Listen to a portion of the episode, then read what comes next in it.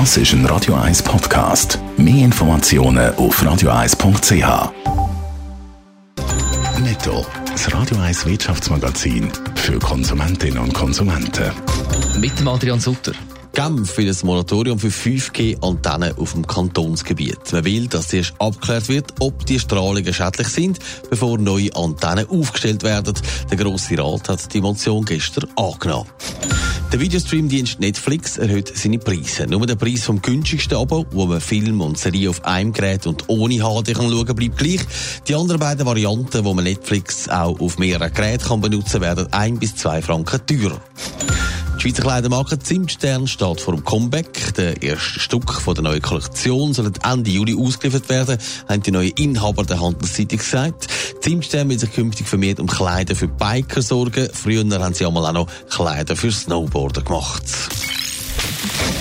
Für rezeptpflichtige Medikamente dürfen Pharmakonzerne keine Werbung machen. Aber wie sollen sie denn die Ärzte und Spitäler davon überzeugen, ihre Medikamente zu brauchen? Adrian Sutter, da wird Tricks und auch ganz schön zahlt. 160 Millionen Franken haben die Pharmakonzerne laut dem Blick im letzten Jahr für die Werbung ausgegeben. Und so machen sie Seminar, Kongress, Sponsoring-Events und andere Sachen, wo sie dann Ärzte und Spitalchefs einladen.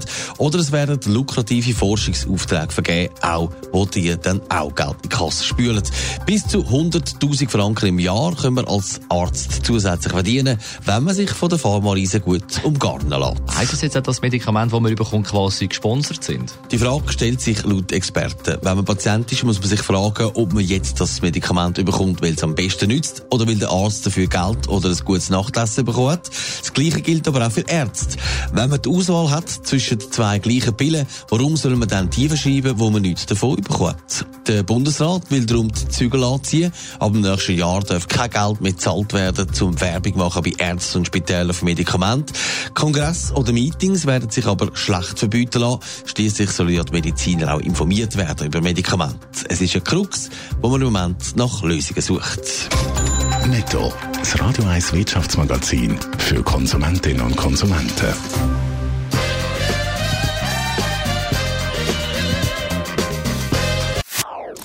Das ist ein Radio 1 Podcast. Mehr Informationen auf radio1.ch.